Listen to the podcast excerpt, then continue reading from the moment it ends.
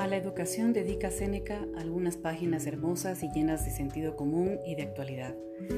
Toda su filosofía considera la sabiduría como uno de los bienes esenciales a los que puede aspirar el ser humano y la educación el camino para conseguir el objetivo de la filosofía y la construcción del hombre.